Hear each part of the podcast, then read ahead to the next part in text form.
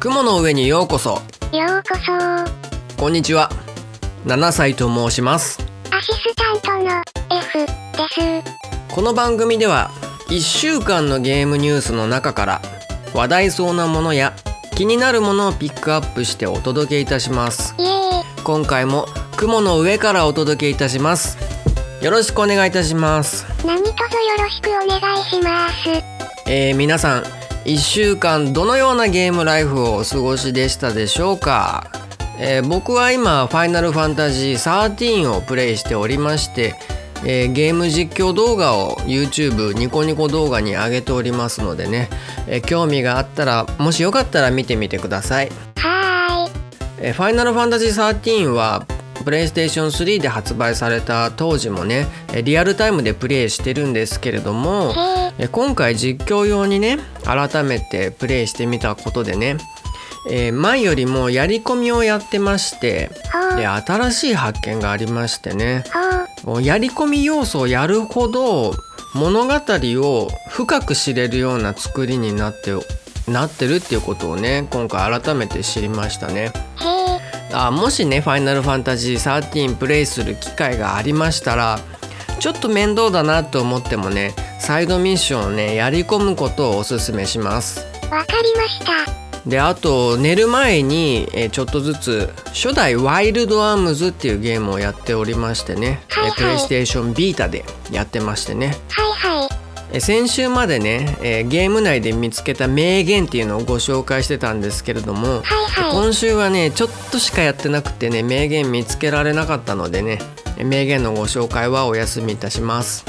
わかりました。えーちょっとその代わりといってはなんなんですけどねちょっと今週ちょっとゲームにまつわる悲しいお話があったので、まあ、聞いてもらおうかなと思うんですけれども、えーある YouTuber さんが「ファイナルファンタジー10」その「ファイナルファンタジー10」の実況をやってたんですけれどもそのラスト最後のクリア場面で感動して泣いちゃうっていうのが切り抜き動画で上がってたんですね。はいはい。でそれをまあちょっと気になったんで見てみて、まあタイトルタイトルの通りにねその方感動して泣いていらっしゃっててね。で泣きながらえもうなんかね「これ泣かない人いる?」とかあと「これに泣ける人間でよかった」「泣かない人間はほんとひねくれてる」「死ね!」死ねとまでおっしゃってましてね。えっ、とまあ僕自身は「ファイナルファンタジー10」をクリアしたことがあるんですけれども、はいはいちょっとね言いづらいんですけどね個人的に肌に合わなかったのかわからないんですけれども、えーそんなにお気に入りのゲームじゃないんですよ。ということでねまあ泣いてもいなくて、まあ、あんまり感動もしていなくてで、まあ、結構前にやったゲームなのでね10年以上は前だと思うんですけど記憶も曖昧なのでねはいはい。まあ当時の自分はこうストーリーをね理解できない部分があって、はいはい。疑問をね引きずったまんまっていうまんそのまんまクリアしちゃったところがあってね。それでねあんまりねえーあんまり感動しなかったっていうのがあるんですよ。まあ、ちょっと自分の理解力に問題があるのかなと思うんですけれども、まあ、その YouTuber さんはね、まあ、配信をね盛り上げるためにこの煽りネタよく煽って面白くするみたいなのあると思うんですけどまあそんな感じでね言ってたんだとは思うんですけどね。なはいはい。まあちょっとねそこまで敵視しなくてもって思ってねこう泣かなかった人間をねうんなんかね泣かなかった側としてはちょっと悲しくなっちゃったなっていう。まあ、それと同時にね「まあ、ファイナルファンタジー10」好きっていう人結構多いじゃないですか。はいはい。で今回ちょっとそんなに自分の肌には合わ合わなかったみたいな話してるんですけど、まあ、下手にね「ファイナルファンタジー10」の話するのはねちょっとやめとこうかなってね思いました。わかりました。ちょっと悲しい話でした。はい。はいじゃあちょっと長くなっちゃったんですけどオープニングはこの辺までにして。はい。えーでは1週間のゲーム情報のコーナーに入っていきたいと思います。はい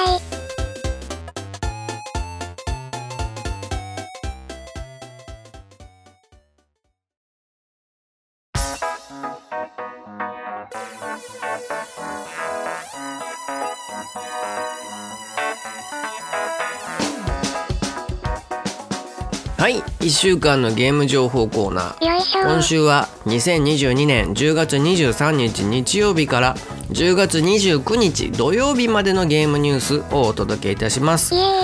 ゲーム情報コーナーは2段階構成となっておりまして前半は広く浅く20個のニュースを紹介する見出しだけ20イエーイ。後半はちょっと多めにコメントする気になる3つという構成になっております。はいえーまずは広く浅く取り扱う見出しだけ20をお送りいたします。はい。話題そうなもの気になったものを20個ピックアップいたしました。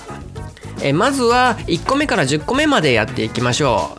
う。1個目お願いいたします。はい。釣りスピリッツリアル海釣りとコラボ。はいあの釣りのゲームの釣りスピリッツが静岡県西伊豆町とコラボして親子釣りプランというのを開催されるそうですね、えーこちらはですね、えー実際に海釣りに行けるプランなんですけれどもお一人様8000円で4時間海釣りができてでさらに、えーレクチャーがついてるということでで、えー釣りをした後オリジナルの記念品もねもらえるということですね。釣りスピリッツ関連のデザインをされてるそうですね、えー釣りゲームを好きになることによって実際のね釣りとかお魚とかにね興味を広げていく機会をねメーカー側がこう積極的に提供しているっていうのは面白い取り組みだなって思いました。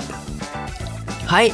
では次2個目のニュースお願いいたします。はーい。首里城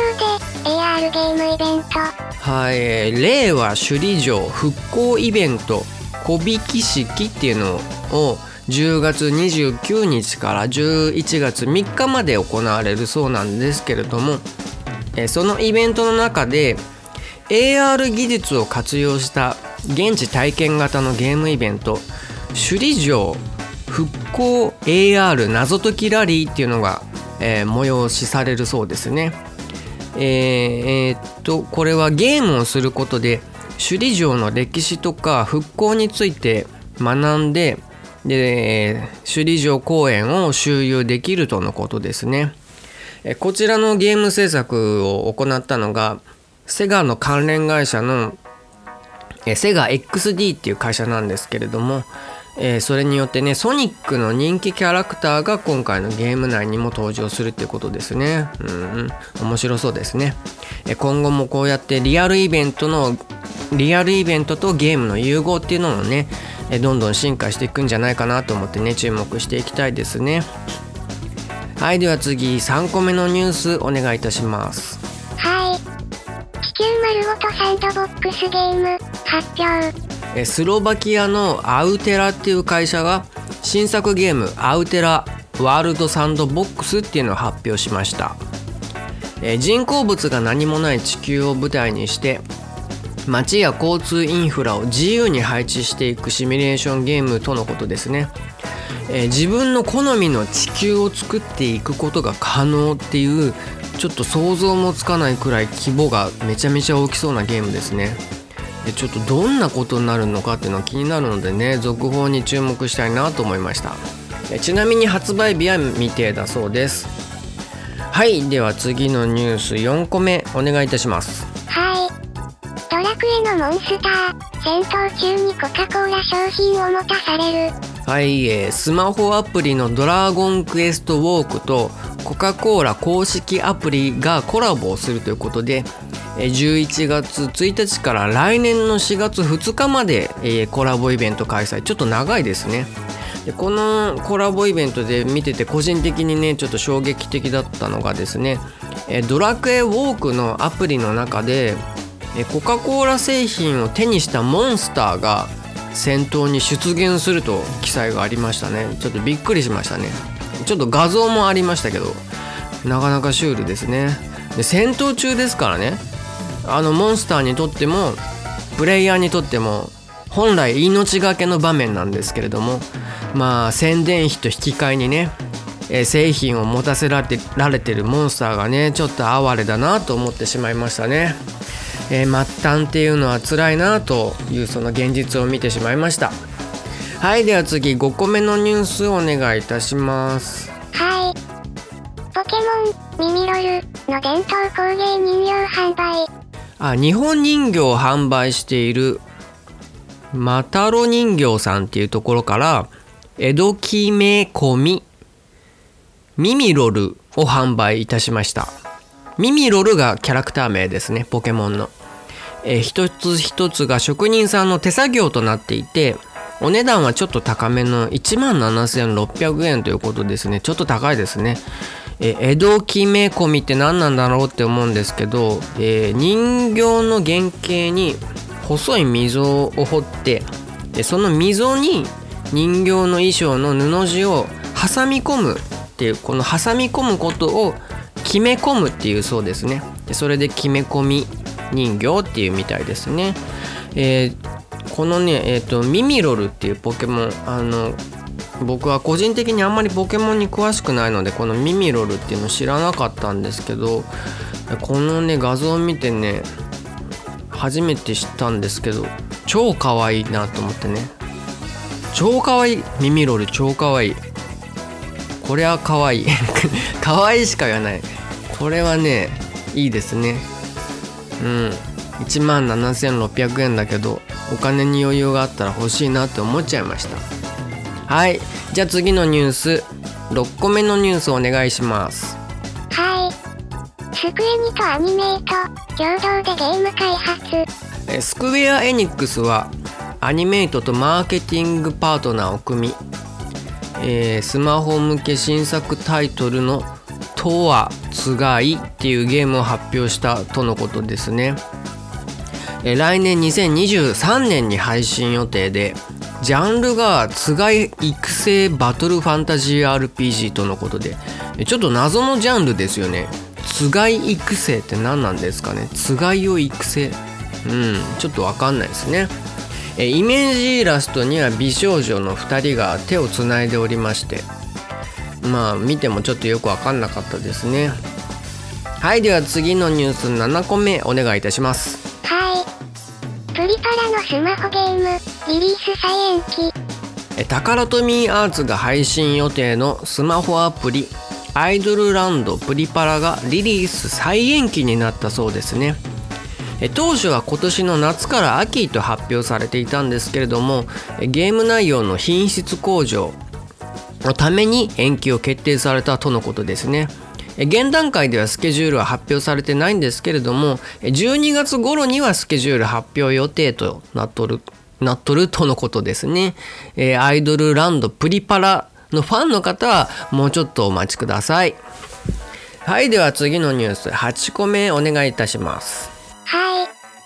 レディーバグシャノワールのアクションゲーム発売。えテレビアニメ「レディバグシャノワール」の 3D アクションゲーム「ミラキュロース・ライズ・オブ・ザ・スフィンクス」かな？が Steam で10月26日に発売されるそうです、えー早期購入11月2日までは10%オフで買えるということでね、えー欲しい方は早めにチェックしてみてください、えーこのニュースなんで取り上げたかというとですね僕の、え高校の同級生の友人の娘さん5歳くらいなのかな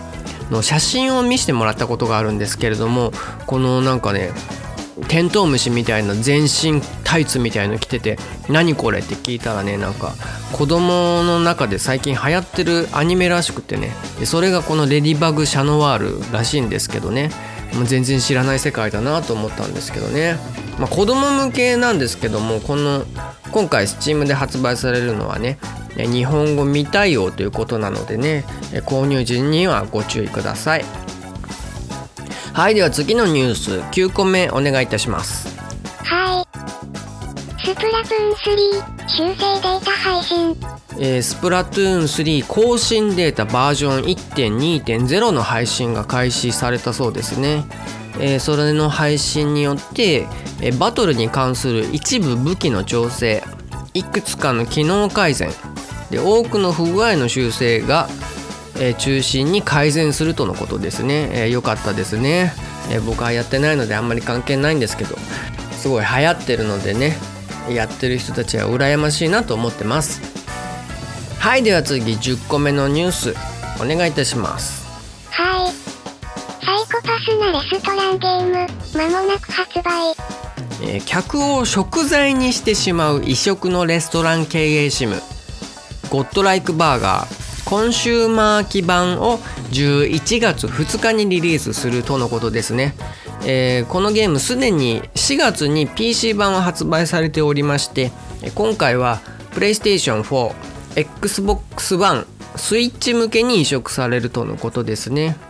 えー客がお客さんはエイリアンっていう設定でちょっと濁してるんですけれども、えー目撃者を残さないように処分するとか、えー警察からの疑惑を抑えるなどちょっとねリアルでサイコパスな内容となっておりますね、えーこちらの作品はサイコパスな方はぜひチェックしてみてください。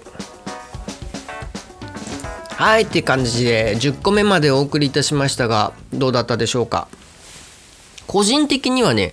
地球丸ごとサンドボックスゲームのアウテラワールドサンドボックスっていうのがね気になりましたね。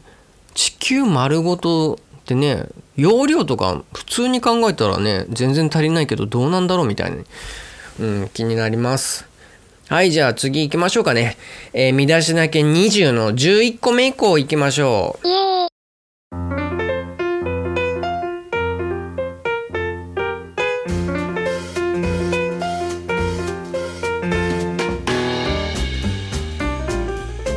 11個目お願いいたします。クッキングママちょっと早い冬祭り。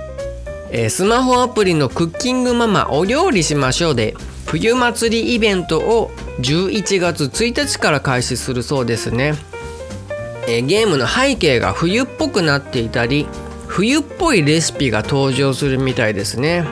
えー冬の訪れはスマホアプリのイベントから感じましょうね。はいということで12個目のニュースお願いいたします。トロールのレースゲーム発売えーアニメ「パウパトロール」原作のレースゲーム「パウパトロールグランプリ」が10月27日に発売になったそうですね。えー、かわいい犬のキャラクターのレースでところどころにジャンプ台がついてて、えーマリオカートを彷彿とする、えーゲーム画面となっておりますね。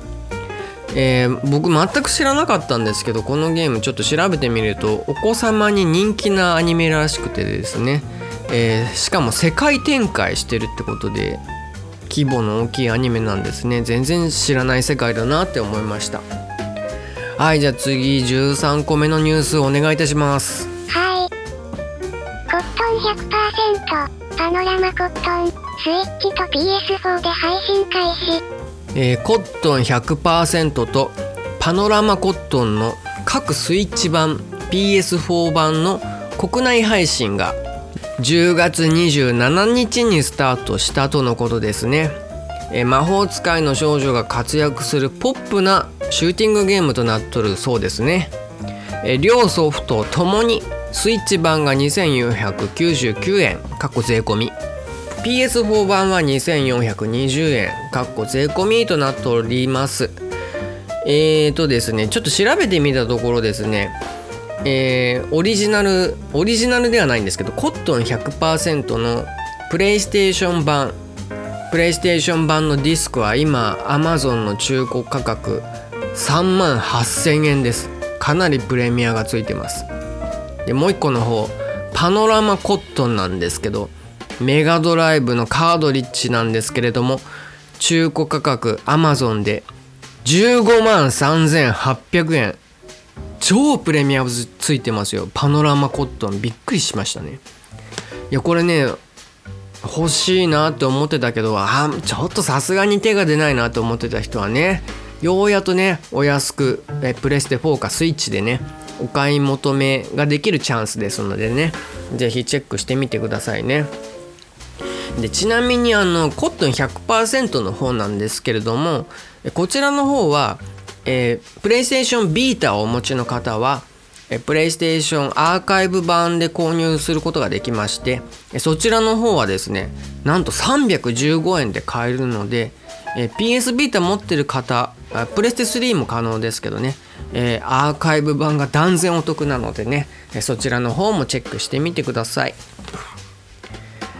はいでは次14個目のニュースをお願いいたしますはい。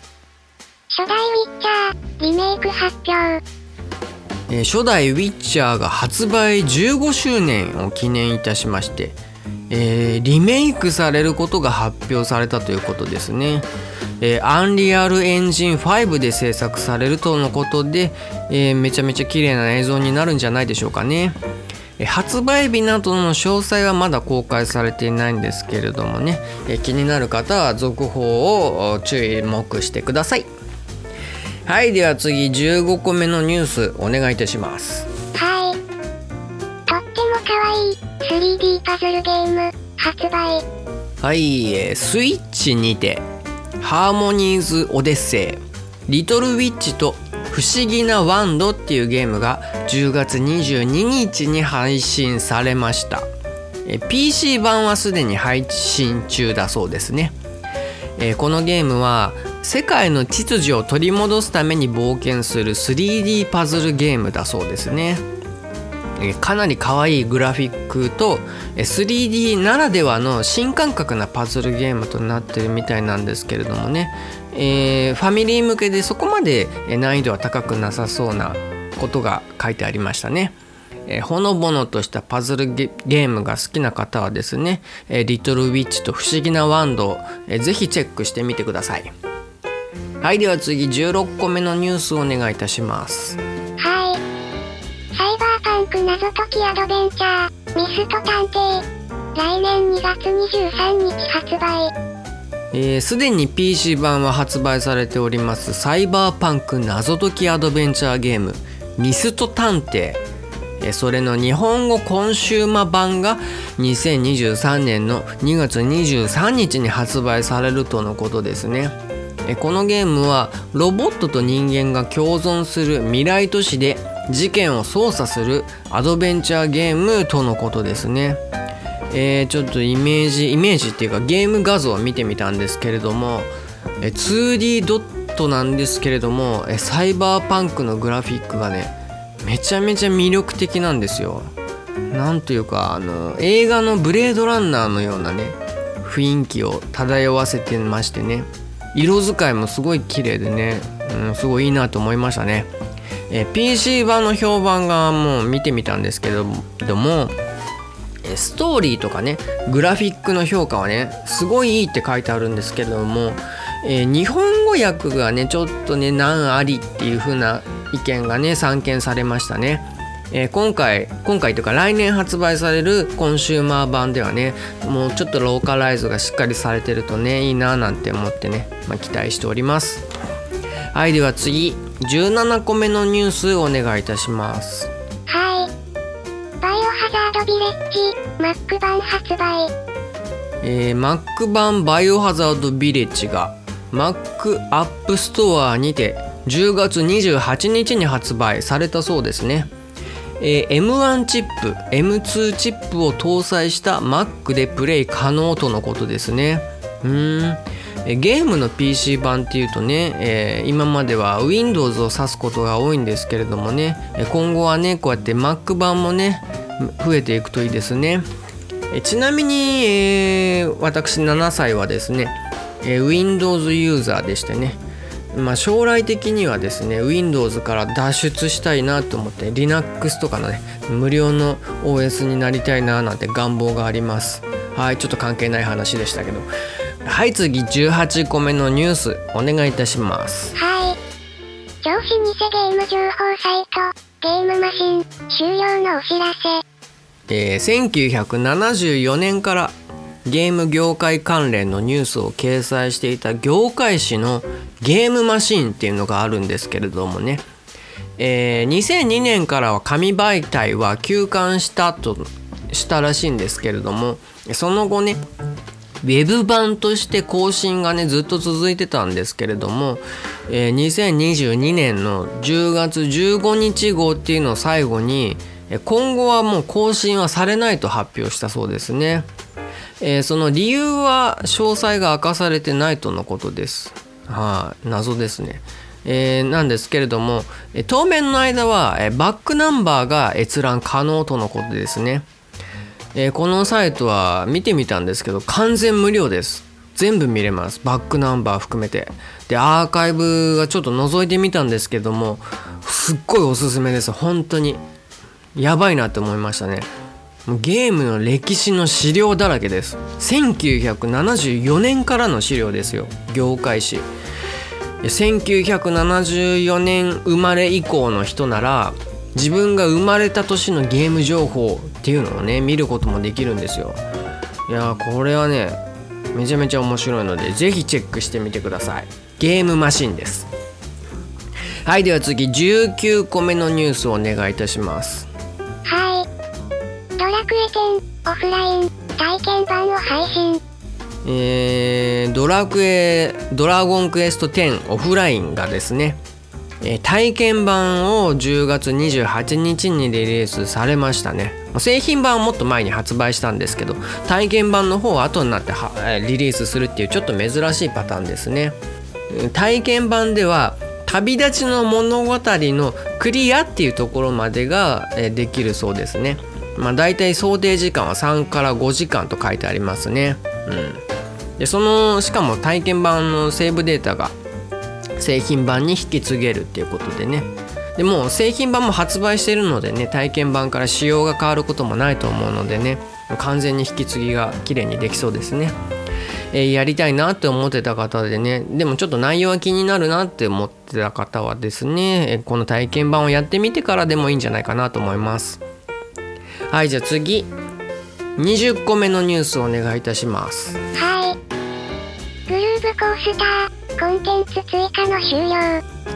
え台東のゲームセンターの音ゲーグルーブコースターが11月配信の楽曲を最後にコンテンツ追加の終了を発表いたしました、えー理由がですねハードディスクの容量がもう限界だそうですねでもちろんハードディスクの交換も検討したそうなんですけれどもまあ詳細までは書いてないんですけれども、まあ、コストだとかねいろいろな問題があるのか分かんないんですけれども、えー社内の検討の結果交換は行わない方向に決まったみたいですね。えーでコンテンツを追加することは無理なんですけれども、えネットワークを通じてねイベントとかのサービスを提供していくことは継続していくと記載がありますね。うんえー開始9年とね結構長いね息の長いゲームですね。うん。まあ、個人的にはあの何回かやったことあるんですけどね、えーグルーブコースター。あー見たことない人はちょっと検索してもらいたいんですけれどもね、えーモニターがすごい大きい。縦長のね大きいすごい印象的な筐体をしてるんですけどもね。あの筐体のデザインが好きでね、えー仕事場職場もねああいうねでかいモニターを置いてでちょっと離れたところになんか操作するキーボードとかあってやったらね健康的でいいんじゃないかななんて思ってねあんな筐体に憧れてあれで仕事したいななんて思ってました。はいということで見出しだけ20以上です。はい。えー続いては個人的に気になったニュースを取り上げて、えー今よりもちょっとだけ多めにコメントするコーナー。気になる3つをお送りいたします。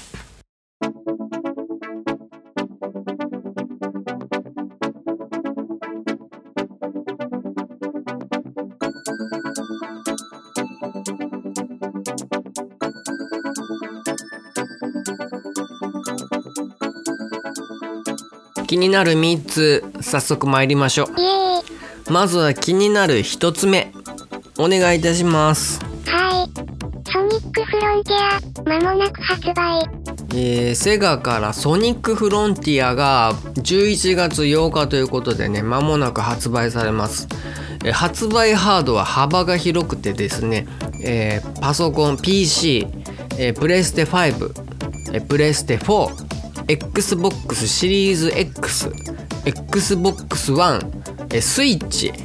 とね、えー各種ハード各種プラットフォームで発売されますねへえ。えー記事がですねかなりたくさん出てましてですね、えーちょっと見た限りでも今週4個くらいソニックフロンティア関連のね記事が出てましたね。へえ、えー今作この記事それぞれ読ませてもらったんですけれども、えーセガのね気合の入りようっていうのが伺えましてね、へえ、えーそのうちの一つとしてご紹介するんですけれども、はいはい。えー発売間近ということで、えー世界中のゲームメディア関係者を招待してハワイでゲーム体験会を開催したということですごい。でそれでメディア記者はですねそのハワイの会場で6時間6時間たっぷりと遊んで、えー各メディアでですね、えー今回のソニックがいかに挑戦的なゲームであるかっていうのをね、えー伝えられておりましたね。へえ、えー僕がよく見るフォーゲーマー以外ででもですね IGN さんのところ YouTube を発信しておりましてねはいはそこでもいろいろ見ましたね今回動画を、えー今回ソニックがですね挑戦的だなって思ったのはですね、えー企画企画開始時点で開完成形が見えない状態でスタートしたと書いてありましてですね。えーゲームを作りながらこう完成形を模索していくような形で作っていったとのことなんですけれども、えーこのやり方ってかなりね時間がかかる非効率的なやり方でね、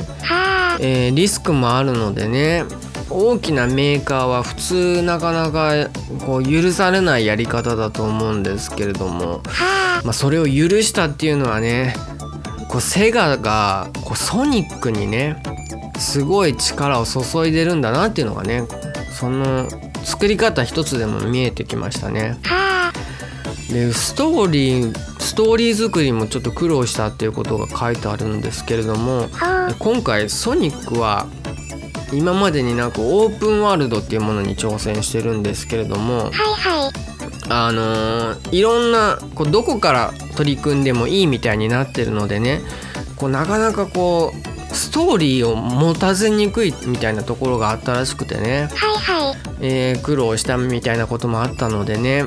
まあそれでも仕上げたんですからねちょっと出来が気になりますよね。はあ、うん、こうあの体験会を経験した記者たちのね評判もなかなか良くてですね。いやちょっと気になるタイトルだなと思いますね、はい。えーソニックフロンティアはですね11月8日まもなく発売ということで。えーもしお聞きになってる方でですね購入されて感想などありましたらね教えていただけると嬉しいななんて思います。はい。はいでは次。気になる2個目のニュースお願いいたします楽 PC 版制作決定。えースマートフォンの音音ゲー東方弾幕神楽っていう、えーあのー、2ちゃんとか2ちゃんじゃないなニコニコとかでブームになる東方あれの音ゲーなんですけどねあれははいはい10月28日で、えースマホ版サービス終了するそうなんですけれども終了したとのことなんですけれども、へえ。えー今後は Steam にプラットフォームを移してえー新作東方弾幕神楽ファンタジアロストとして復活すると、えー発表されたそうですね。はでその Steam 版になるにあたりえー従来の課金型から買い切り型のソフトになると。システムにもそれにあたり調整が加わると発表されてますね。え。えーでそれに伴いまして11月4日からえキャンプファイヤーにてクラウドファンディングを予定しているとのことですね、うん、そこで資金を集めると。うんなっております、えーでしかもこのゲームですね、えー別に人気が落ちたから終了したというわけではなくては人気がある中でスマホ版のサービスが終了したらしいんですよ。えー、とその公式放送で発表されてたらしいんですけれども、えーユーザーの半数以上が10代から20代前半とね若者に人気があったゲームだったらしいんですけれどもでそれそのため、えー収益があんまり得られなかったらしいんですよね。そのあんまりそう大金を落としにくい世代に人気を得れ得てたということでねはあ。うんまあねビジネスにはつながらなかったとスマホ版だと。こうスマホのねサービス終了してしまうっていうのはね今まででもいっぱいあったんですけれどもねもういいゲームが作れてたのに終わっちゃうっていうのがね今までもあったんだけどこうやってねクラウドファンディングしてしたりとかしてね違う形でねうん残ってくれるっていうのはねまあすごいファンにとってはすごいいいなって思いますね。はいはい。でこのニュース見て思うのはねもう今の今のスマホ課金システムっていうのがねちょっと無理があるんじゃないのかなと思ってねはあ。こう一部分の高額課金ユーザーに支えられてるシステムになっててもう全くお金を払わないで何年も遊んでるユーザーもたくさんいたりしてね。こう課金のシステムとして不平等だと思うしはあ。もうこの弾幕神楽みたいにこう若い子に人気が出出たところで商売にもならないっていうことも出てくるしねどんなにいいゲーム作ってもねはあ。ちょっとこうこれを機会にねなんか将来的にはこうしこのシステムをね見直ししていくことがね必要なんじゃないのかなとも思いましたね。はあ。まあ、弾幕神楽 PC 版の続報をね今後も注目したいななんて思いました。はい。はいでは次気になる3つ目お願いいたします。はい。カリストプロトコル、日本での発売中止。えークラフトンっていう会社が今年の12月2日に発売を予定しておりましたサバイバルホラーゲーム「ザ・カリストプロトコル」というゲームがですねセロの審査に通過することができなくって、えー日本でのコンシューマー版の発売を中止することが発表されました。えー、スチーム版がですね、えーあるんですけれどもそちらの方は、えー海外向けにリリースされてる中でですね、えー日本語をその中に日本語対応を含むということでそちらの方を購入することによって、えー日本人のユーザーでも日本語版で遊べるようになると。まあ、いうことで、まあ、日本から買う場合は PC 版のみっていうことになってしまうということですね。まあ、これに対してメメーカー側がインタビューでお答えしてたんですけれども、えーセロの審査、まあ、返答があったんですけれども、まあ、それに対してねセロの審査に通過するように調整するっていうこともできたんですけれども、まあ、それをしてしまうとゲームの内容にねちょっと影響が出てしまって、まあ、本来ねユーザーが期待していたと思われる内容がね提供できなくなっちゃうだろうと判断して、まあ、今回は残念ながら日本のねコンシューマー版の発売は断念したとお答えしておりましたね。うんうん、でこれねニュース見てセロの審査って別に法的な拘束力があるわけでもないしセロの審査通過しなくても売っちゃえばいいじゃんって思ったんですけどはいはい。ちょっと調べてみるとそのそういうわけにもいかないみたいでね、えープレイステーションとかスイッチとかね各種日本のプラットフォームでゲームを出したい時にこうまあプレイステーションならソニーにお願いをするんですけどこのゲームプレイステーションで出す出させてくださいとお願いする時にはいはい。えセロの審査通過するのがもう必須になってるみたいで。へえーとまあ、パッケージ版の話なんですけどもねダウンロード版に関しては、えーえーと海外のレーティングがあれば OK なところもあるみたいなんですけれども、まあ、とにかくパッケージ版を出したいコンシューマー版のパッケージ版を出したい場合は日本でセロの審査はもう通過しないとダメっていうことになってるみたいですね。売れないと。うん。それ初めて知りましたね。え。そうなんまあ、だ。っていうことはですよ。セロで審査でえセロが通過できないっていうことはもうメーカーにとってはねかなり大きなことですよね。せっかく作ってたのが無駄になっちゃう可能性もあるわけですからね。はいはい。そうかなり大事なことなのでまあ調べてみるともちろんセロ側っていうのは事前にその基準をホームページで公開をしておりましてねはいはい。でその中で、えーこれに触れてしまうと審査対象外になるっていう禁止表現っていうのがあるらしいんですよ。でその禁止表現っていうのが、えーホームページで公開してるので見てみたんですけれどもカテゴリーが4つありましてまず1個目が性表現え2個目が暴力表現3個目が反社会的行為表現で4個目が言語思想関連表現とありましてそれぞれ各カテゴリーの中にさらに細かく記載がいろいろありましてあるんですけどもねでみ読んでみてうん今回のそのカリストプロトコルがどこに該当してどこに引っかかって、えー NG 審査ができなあ通過ができなかったかっていうのは分からないんですよ。はあ。審査が通らない理由っていうのはそのカリストプロトコルにえセロから通知が行くらしいんですけどもねはいそのはい。カリス、えーメーカー側からはうんどこっていうのがね発表されてないのでねちょっとどこかっていうのはわからないんですけれどもね。それでね今回このカリストプロトコルっていうゲームはかなりその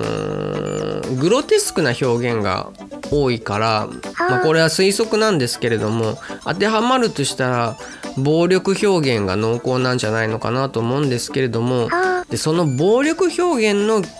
そのセロの禁止表現っていうのがちょっとね見ててね曖昧だなと思ったんですけれども。え1個ご紹介するんですけれども、はいはい。え極端に残酷な印象を与える出血表現みたいに極端に残酷な印象っていうねちょっと抽象的な書き方をされてるんですよ。はあ。うん、もし自分が作り手側だったらねこれちょっと困るだろうなって思ったんですよね。うん、他のゲームで「ブラッドボーン」っていうゲームがあると思うんですけどももうそのゲームでブラッドボーンでもねかなりの出血表現めちゃめちゃ血が出るゲームが他にもあるし何を極端な極端に残酷な印象っていうのの極端がちょっとねその時の審査員次第になるようなねちょっと曖昧な書き方になっててねわかんないなと思いましたね。うんはあ。とこのね禁止表現のリストっていうのを今回改めてみあ今回見ててはいはい。うーんとグランドセフトオートっていうゲームあるじゃないですかはいはあのゲームが引っかかるようなね項目も結構あって。よく日本で発売できたなって思うしね。はあ。うん、うん、まあ曖昧だなって思いましたね、まあ、個人的にはなんか法律で禁止されているっていうもの以外は別に売ってもいいんじゃないのかなと思うんですけどね。はどうなんだろうなって思いましたね。まあそういうわけにもいかない事情があって、まあ、セロっていうのが存在してるんだろうしねうん難しいなと思いましたねはあ。うん、ちょっと長々喋っちゃったんですけれども個人的にはこのカリストプロトコルは趣味ではないのでおそらくはやりませんはあ。え購入予定の方は Steam の方で発売されるそうなのでチェックしてみてくださいはい。以上気になる3つでした続いてはゲームのトレンドを追いかけましょう。ゲームのランキングに合いの手30をお送りいたします。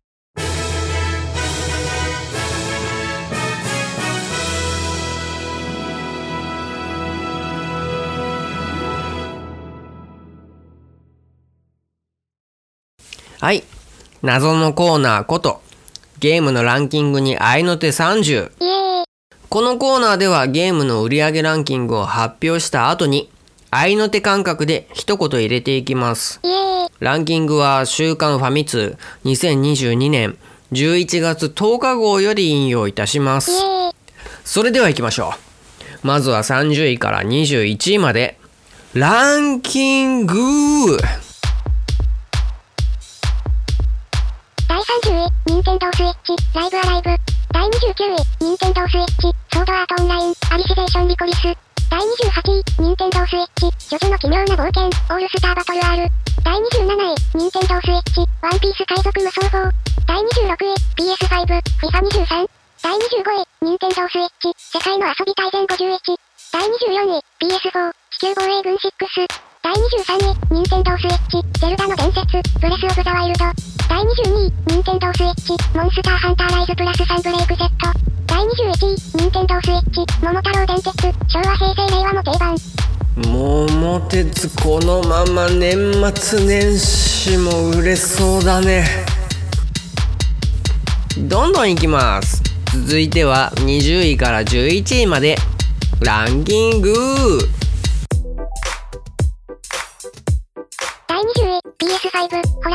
ライゾン、フォービドゥンウエスト。第19位、任天堂スイッチ、スーパーマリオ 3D ワールドプラスフューリーワールド。第18位、任天堂スイッチ、リングフィットアドベンチャー。第17位、任天堂スイッチ、あつまれどうぶつの森。第16位、PS4、英雄伝説、黎の軌跡2、クリムゾンシン。第15位、任天堂スイッチ、マリオパーティー、スーパースターズ。第14位、PS4、バルキリーエリシオン。第13位、任天堂スイッチ、星のカービィディスカバリー。第12位、任天堂スイッチ、大乱闘スマッシュブラザーズスペシャル。第11位、任天堂スイッチ、任天堂スイッチスポーツ。パーティーゲーテパーティーってなんだろうね続いて10位から6位までランキング第10位、任天堂スイッチ、FIFA23、レガシーエディション。第9位、任天堂スイッチ、白鸚記、天運の章。第8位、PS4、FIFA23。第7位、PS4、ドラゴンクエスト10、目覚めし5つの種族、オフライン。第6位、任天堂スイッチ、太鼓の達人、ドンダフルフェスティバル。ハロウィンパーティーやったことないなここからは1個ずついきます5位からいきましょうランキング任天堂スイッチ、マインクラフト。大人数でマイクラやってる配信とかすごい憧れる第4位、任天堂スイッチ、マリオカート8デラックス。ハロウィンマジでマリオのコスプレマジで毎年超多くない？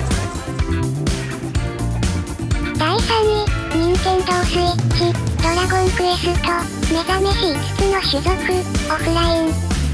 ハロウィンのネットの中継でドラクエ11のベロニカのコスプレしてる人がいてちょっとテンション上がった第2位、任天堂スイッチ、ニアオートマタ、ジエンド・オブ・ヨル・ハイディション。ニーヤはいつかやりたい第1位、任天堂スイッチ、スプラトゥーン3。いやースプラは売れるねはい以上ランキングに合いの手30でした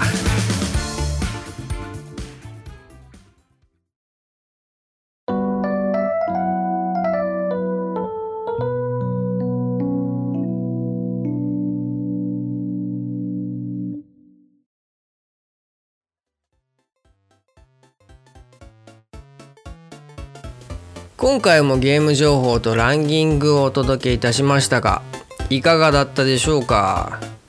気になる情報はありましたでしょうか？いつもゲーム情報をまとめるのに時間がかかっちゃっててえー収録とか編集するのが予定より遅くなることが多いんですけれどもはあ、えーなのでね今回ちょっと1日早めにまとめ作業に取り掛かったんですよ。そうなんですけども、まあ、最終的なまとめをする際に、えーハロウィンっていうことでねえ渋谷のハロウィン渋谷のハロウィンの様子を中継しているえ配信があったんですよ。はいはい。でそれを見ながらやってたらまあ目が離せなくなっちゃいましてねはあ、結局もう前回同様ね遅くなっちゃってねちょっとねあ参ったなと思いましたね。そのハロウィンの中継がこうなんか爆発力があるわけではないんですよ。すっごい面白いっていうわけではないんですけどはこうずっと見続けちゃうっていうかねなんか無限に見続けちゃうこう魅力があるんですよ。しかもねなんか見ててねあー来年は自分も仮装しよっかなとかまあ余計なことばっかり考えちゃってね。はまあそんなこんなでねまあハロウィン満喫しましたあ、やば。まあ、みたいな感じで F ちゃんはいはい。第18回目の今回の番組いかがでしたでしょうか？肌に合わなかった。あそうそうですか いや肌に合わないはちょっとやばいですねいや皆様からね肌に合うってね言っていただけるような番組目指して頑張っていきたいと思います頑張ってね。えー聞いてくださっている方でね、えー F ちゃんのようにね、えーご意見ご感想苦情などありましたらお気軽にご連絡ください、えーアドレスはファイナル7歳アットマーク Gmail.com 番組概要欄にも記載しておりますので、えーそちらも見てみてくださいお願いします。はいでは今回はこの辺までとさせていただきますここまでお聞きいただきどうもありがとうございます心より感謝申し上げます。次回もよろしかったらまた雲の上にお越しくださいお待ちしております。それではさようならまったねー。